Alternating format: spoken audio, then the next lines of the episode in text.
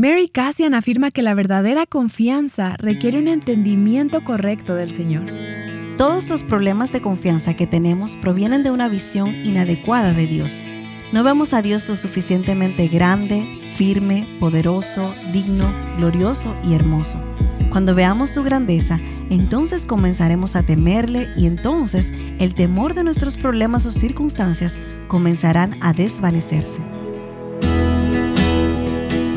Estás escuchando Aviva Nuestros Corazones con Nancy de Moss Walden, autora de Adornadas, en la voz de Patricia de Saladín.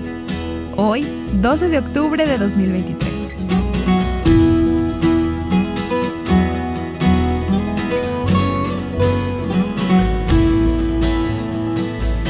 Si pudieran ver dentro de nuestros corazones, creo que descubrirían que la mayoría de nosotras somos por naturaleza personas temerosas.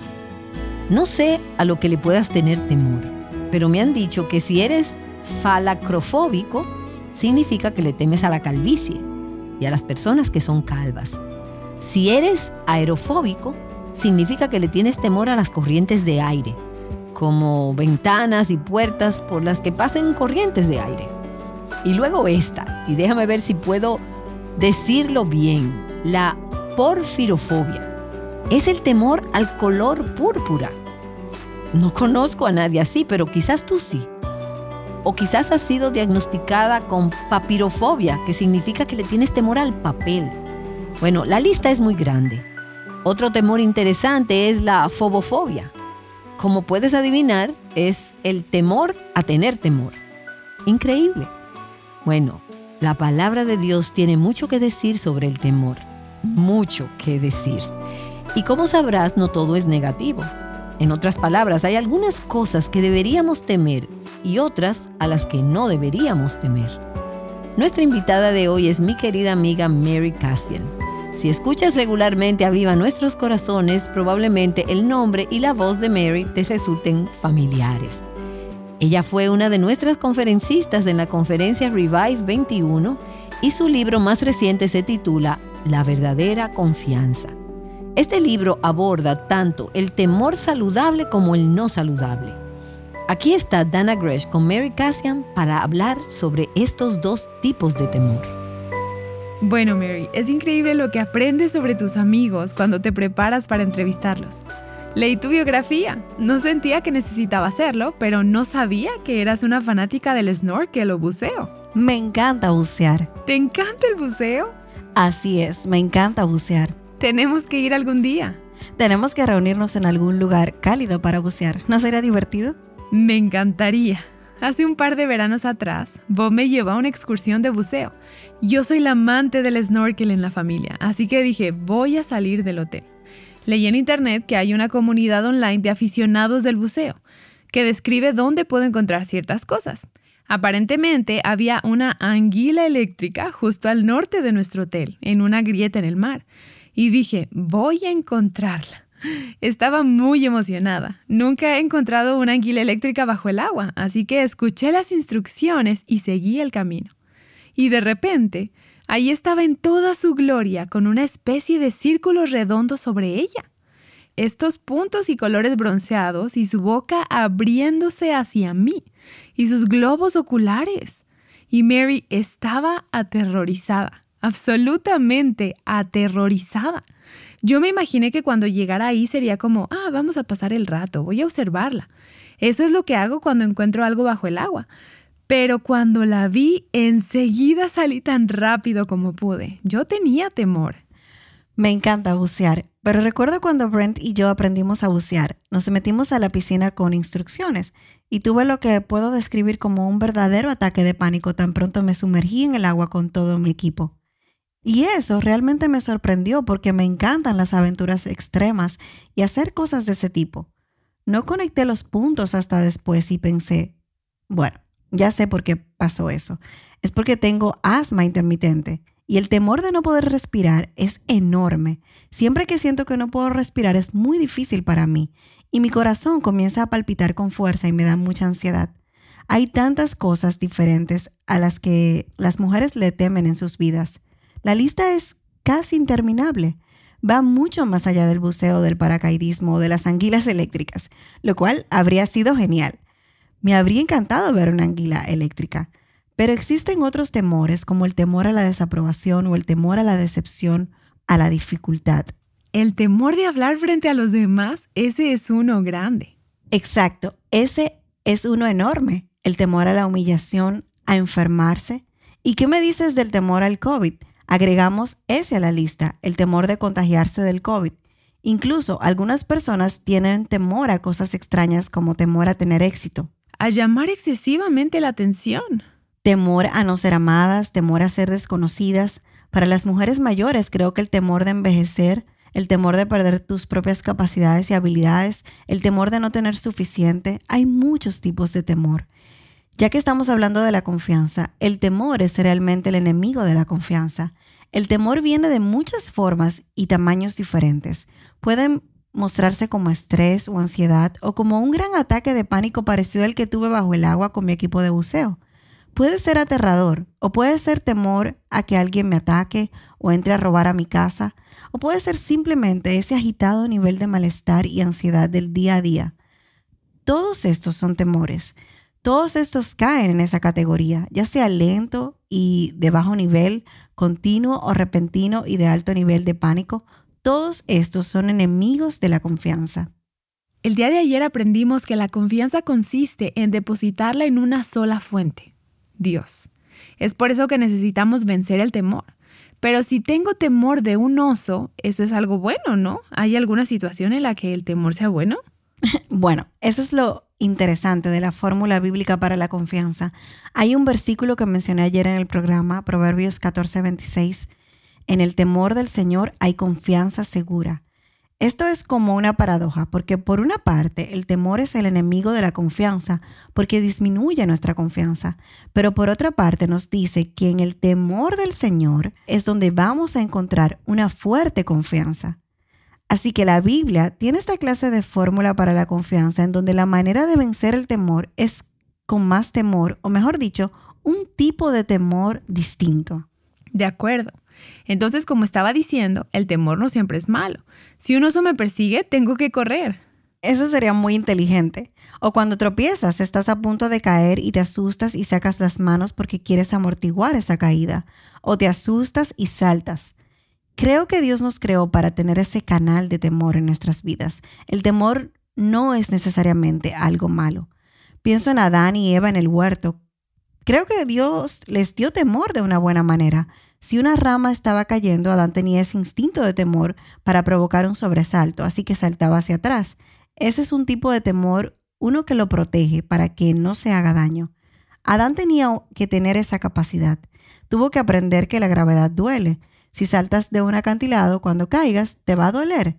El temor le dio un sano respeto por cosas como la gravedad o el impulso o la fricción. Todas las leyes naturales que Dios entretejió en el universo. Dios equipó a Adán y a Eva para lidiar con esas cosas, dándoles un tipo de temor correcto y saludable. No creo que los osos persiguieran a Adán y Eva en el jardín, pero cuando un oso te persigue, es muy bueno tener miedo en esa situación te equipa, es algo bueno. También es bueno tener un tipo de temor respetuoso ante algo que podría hacerte daño. Pero lo realmente interesante acerca de toda la historia en el jardín es que la serpiente llegó y comenzó a hablar con Eva e introdujo estos extraños tipos de temor retorcido en la mente de ella. Sé que Dios creó a Adán y a Eva con un tipo de temor saludable y bueno. Ellos temían al Señor de la manera correcta. Pero entonces vino la serpiente y empezó a introducir otros temores. Y cuando piensas, ¿qué tipo de temor introdujo Satanás? Tentó a Eva a creer, bueno, Dios no es lo suficientemente bueno, Dios no está de mi lado, Dios no se preocupa realmente por mis intereses. Y lo que también es interesante es la lucha contra ese tipo de temores persistentes y ansiosos que Satanás introdujo en el corazón y la mente de Eva. Él la animó a dar un paso adelante y a tener algo de confianza en sí misma, a tomar el asunto en sus propias manos, a ser una mujer segura de sí misma y a actuar de una manera que iba en contra de la dirección del Señor. El tipo de confianza equivocada, como hablamos ayer. Exactamente. el tipo equivocado de confianza. Así que es muy interesante que el temor y la confianza tuvieran esta interacción en el jardín. Satanás usó el temor como un arma y alentó la confianza de Eva de una manera distorsionada y errónea. Como resultado, creo que desde entonces hemos perdido el temor correcto y estamos siendo controladas por el tipo de temor equivocado. Así que hemos perdido nuestro temor natural del Señor y estamos siendo controladas por todo tipo de temores. Tenemos temor de muchas cosas de las cuales el Señor no quiere que tengamos temor. No tememos al Señor y por eso le tenemos temor a todo tipo de cosas. Bien, siento que necesitamos analizar el temor del Señor, porque cuando contabas la historia del árbol estaba pensando, Eva tenía temor de que Dios no cuidara de ella, de que no la protegiera. Así que existe un temor de Dios, pero no es el tipo de temor del que estás hablando y del que las escrituras hablan que debemos tener. Ese temor al Señor. Así que define el tipo correcto de temor al Señor. Pensamos en el temor como una emoción negativa, y eso es todo lo que viene a la mente cuando pensamos en ello. Pero si nos remontamos al siglo XIX y abrimos un diccionario, el diccionario Noah Webster de 1828, veremos que el temor tiene muchas otras connotaciones y que tiene un aspecto positivo. En ese diccionario se habla de que el temor es respeto, adoración a Dios, que el temor al Señor es algo positivo, pero si abres un diccionario hoy en día no encontrarás una definición positiva del temor. Encontrarás que es un sentimiento de angustia. Interesante. Sí, así que esta es mi definición de temor porque creo que tenemos que repensar su significado. Creo que el temor es la sensación de que algo es más poderoso que yo y está más allá de mi control. Puede ser positivo o negativo.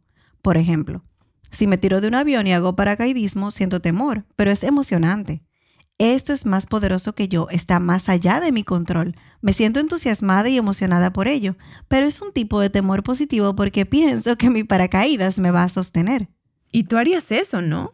¿Realmente harías eso, Mary? Sí, claro que lo haría. Probablemente entonces también te gustaría observar a la anguila eléctrica. De acuerdo, esa es una buena definición del temor. Me gusta eso, la sensación de que algo es más poderoso que yo y que yo no tengo el control. Ahí es donde empezamos. Así es. No puedo controlarlo. Ese es el temor. Y con eso en mente creo que la Biblia presenta tres tipos diferentes de temor. El primero es el tipo de temor aprensivo, es decir, tengo temor de algo que me vaya a hacer daño, es más grande y más poderoso que yo y estoy sintiendo temor. Ese es el tipo de temor en el que tememos al fracaso o a una circunstancia o tememos a una situación que estamos enfrentando. Estamos realmente asustadas y nos sentimos aprensivas o preocupadas, o simplemente estamos ansiosas por esa situación. Ese es un temor aprensivo. Pero luego, la Biblia habla de un segundo tipo de temor, y ese es el temor respetuoso. Ese tipo de temor es que algo es más grande y más poderoso que yo, por lo tanto merece mi respeto, como las autoridades, tal vez el gobierno, los legisladores o la policía. La Biblia incluso habla de que los hijos teman a sus padres o que una esposa, atención aquí, tema a su marido. Eso no es un temor del tipo tengo miedo, es un tipo de temor respetuoso que respeta que algo está en una posición de autoridad o que algo es más poderoso. Por ejemplo, tengo temor de la sierra eléctrica que tengo en mi garaje. Ahora, no le tengo temor en un sentido aprensivo, pero sí en un sentido respetuoso. Tengo mucho cuidado con la forma en que la utilizo, porque sé que es poderosa, más poderosa que yo. Así que ese es el segundo tipo de temor. El tercer tipo de temor es el temor al Señor. Él es más grande y más poderoso que yo, y merece mi reverencia, mi adoración, mi lealtad y mi obediencia. Él es Dios y yo no, así que hago lo que Él dice. Y hay mucho que desarrollar en términos de lo que es realmente el temor del Señor. El temor al Señor involucra muchos aspectos diferentes, es como una hermosa joya con muchas facetas diferentes y podemos hablar de eso. Pero la cuestión es que creo que debemos ampliar nuestra perspectiva sobre lo que es el temor. El temor no solo es negativo, también es positivo. Si en verdad es el temor del Señor lo que nos trae una fuerte confianza, entonces para tener esa confianza sólida, necesitamos crecer en el temor al Señor. Tenemos que abrazar ese tipo de temor positivo que hemos perdido en términos de nuestra cultura. Permíteme contar esto. Creo que tenía unos 26 años cuando finalmente empecé a entender el temor del Señor conceptualmente y al mismo tiempo entendí que no lo tenía. Una de las cosas que realmente temía era que si la gente conocía mis pecados, si la gente conocía mis secretos y mi desorden, no sería amada ni aceptada. Eso salía a relucir cuando Dios me impulsaba a compartir mi fe con alguien. Yo decía, si comparto mi fe, ¿qué pensarán de mí? Así que lo que vivía era lo contrario al temor del Señor, era más bien el temor al hombre. Era como, me aterra cualquier cosa que puedan pensar de mí que no traiga aprobación. Y en lugar de obedecer a Dios en esas circunstancias, confesando mi pecado a una hermana cristiana que pudiera ayudarme a superarlo, y compartiendo mi fe con alguien con quien Dios me había impulsado a relacionarme porque necesitaba el Evangelio, me quedaba de brazos cruzados porque tenía más temor de esas personas que de Dios. Era un temor paralizante en mi vida que no me permitía vivir con confianza como mujer. Absolutamente, porque cuando tenemos confianza en el Señor, esos temores desaparecen. Esos temores se hacen más pequeños a medida que Dios se hace más grande. Y creo que todos los problemas que tenemos con la confianza provienen de una visión inadecuada de Dios, no vemos a Dios lo suficientemente grande, fuerte, poderoso, digno, glorioso y hermoso. Cuando tenemos una visión pequeña de Dios y lo vemos a Él pequeño y a nuestros problemas grandes, entonces tememos a nuestros problemas en lugar de temer al Señor. Cuando veamos su grandeza, entonces comenzaremos a temerle. Y el temor de nuestros problemas o circunstancias comenzará a desvanecerse. Así que es una paradoja muy interesante la que presentan las escrituras cuando se trata del temor y la confianza. Sabes, Dana, en nuestra cultura, cuando pensamos en temer al Señor o en que Dios es maravilloso, realmente no tenemos un sentido de eso. Creo que pensamos en Dios como maravilloso, asombroso o agradable como una taza de café. Ya sabes, es nuestro compañero, nuestro amigo, tenemos una visión muy casual y pequeña de Dios. Con frecuencia no nos impresionamos ni nos asombramos por el Dios que es maravilloso, poderoso y fuerte, cuyo poder es incomparable. Su santidad es absoluta, su excelencia es inigualable, su belleza es indescriptible, su gloria es sublime. Hemos perdido nuestra visión de que Dios es Dios y creo que hasta que sustituyamos eso con el temor del Señor, vamos a luchar con la confianza, Vamos a luchar con poner nuestra confianza en el lugar correcto, porque la vamos a depositar en aquello que nos parece más fuerte y más confiable. Así que si mi visión de Dios es pequeña, entonces podría poner mi confianza en mi educación porque eso me parece más fuerte y confiable que Dios. Por lo tanto, creo que es muy importante entender este concepto del temor del Señor. Bueno, Mary, creo que eres una de las mujeres más confiadas que conozco. Me encanta eso de ti. Mientras te escuchaba ayer explicando lo que es la confianza y hoy explicando lo que es el temor, el tipo correcto de temor que nos lleva a tener confianza en Dios, yo me pregunto, ¿cuál es tu historia? ¿Simplemente naciste confiada y comprendiste el temor del Señor? ¿Cuál es la historia que te ayudó a comprender la maravilla y el asombro y la magnificencia de Dios? ¿Qué te hizo pasar de tener temor de lo que fuera a ser una mujer confiada en el temor del Señor. Este es el asunto. Si alguien me hubiera preguntado cuando era joven, ¿qué grado de confianza tienes? Creo que habría puesto mi confianza en un nivel bastante alto. Soy un tipo de persona naturalmente segura de sí misma, así que creo que en términos de personalidad, algunas mujeres son más confiadas y otras son más inseguras. Y luego, tu experiencia de vida. Si has tenido mucha afirmación y no te has enfrentado a muchos retos que hayan puesto a prueba tu confianza, tal vez tengas más confianza en ti misma o tal vez hayas sido entrenada para tenerla. Creo que muchas mujeres de nuestra cultura han sido educadas para ser mujeres fuertes y seguras de sí mismas. Si les preguntara, ¿qué grado de confianza tienes? En una escala del 1 al 10, ¿dónde pondrías ese indicador? Puede que lo ponga muy alto, Creo que yo lo pondría naturalmente en un 8 o un 9. Soy una mujer bastante segura de mí misma. Sin embargo, hay una pregunta diferente a la que tuve que enfrentarme y la pregunta es la siguiente. ¿Qué tanto estoy poniendo mi confianza en Dios en el día a día? Así que si tuviera otro medidor de confianza que tuviera que girar y elegir un número, Creo que si fuera honesta conmigo misma, ese número sería bastante bajo. Ese número sería 3 o 4. Estás hablando del pasado. Dana, siendo honesta, en el pasado y a veces ahora también, de manera continua me pregunto, ¿estoy confiando en mí misma, en mis propias cosas, en mis propios recursos, en mis propios conocimientos? ¿O estoy realmente confiando en el Señor en esta situación? Así que hay una diferencia entre lo segura que me considero o lo confiada que me siento frente a lo mucho que realmente estoy poniendo mi confianza en el Señor. Entonces, esto es lo extraño. Puede existir una mujer que realmente se sienta confiada, pero la escritura dice que si su confianza no está puesta en lo correcto, entonces su confianza es frágil y absurda. Así que creo que en mi viaje y en mi historia no fue un momento único de ajá, donde me di cuenta de esto.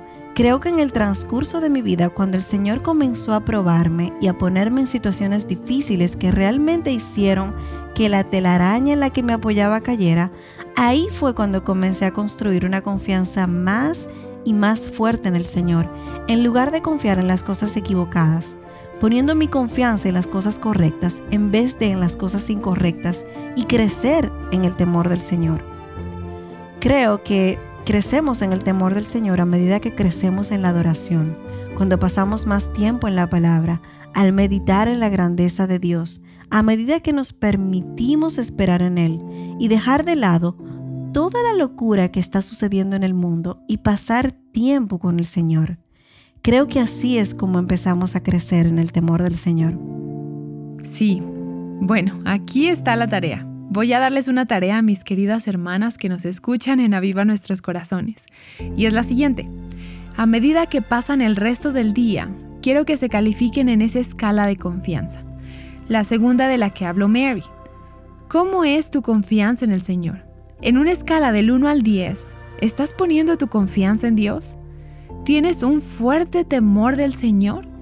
¿O estás más bien poniendo tu confianza en otras cosas, cualquier cosa que no sea Dios y tienes temor? Califícate a ti misma y medita en ello. Y Mary, voy a tener que pedirte que vuelvas un día más para que nos ayudes con nuestras balanzas y hagas que éstas se inclinen en la dirección correcta para que así nos presentemos como mujeres confiadas que sí temen al Señor. Acabas de escuchar a Dana Gresh, quien ha estado conversando con nuestra querida amiga Mary Cassian sobre algunos recordatorios realmente importantes de la palabra de Dios. Estamos en medio de una serie corta aquí en Aviva Nuestros Corazones titulada Confía de la manera correcta, que está basada en el libro más reciente de Mary que se titula La verdadera confianza. Y escucha el subtítulo del libro, El asombroso valor de una mujer que teme a Dios. Me encanta eso. Dios no nos llama a ser mujeres débiles que temen constantemente. Por el contrario, quiere que le temamos a Él con ese temor reverencial, como escuchamos hoy de Mary y Dana. ¿Y qué hay de ti? La aguja de tu medidor de temor apunta más hacia los temores perjudiciales, controladores y debilitantes o hacia el temor saludable y liberador del Señor, que la Escritura nos dice que conduce a la vida. Quiero animarte a que consigas un ejemplar del libro de Mary para que puedas reflexionar más profundamente sobre todo este tema. Mañana Mary regresará para contarnos cómo cambiar el temor equivocado. Ella nos explicará lo que eso significa, así que asegúrate de unirte a nosotras nuevamente en Aviva Nuestros Corazones.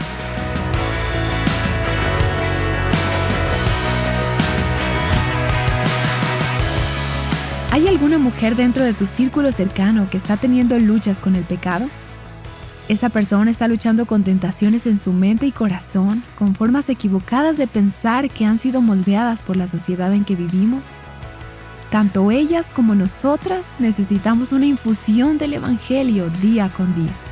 Y en Aviva Nuestros Corazones queremos ser una infusión diaria de gracia, de esperanza y de pensamiento bíblico centrado en el Evangelio que ayude a las mujeres a filtrar lo que el mundo ofrece a través de la palabra de Dios.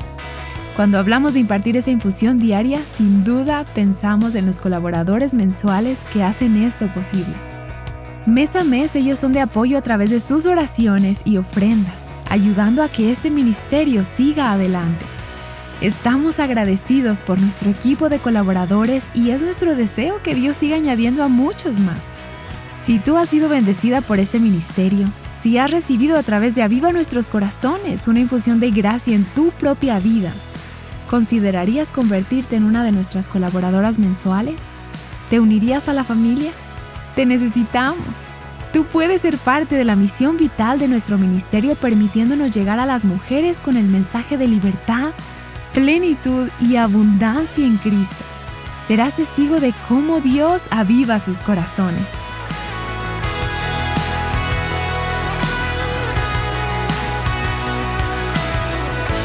guiándote hacia la libertad, la plenitud y la abundancia en Cristo a medida que creces en el temor del Señor?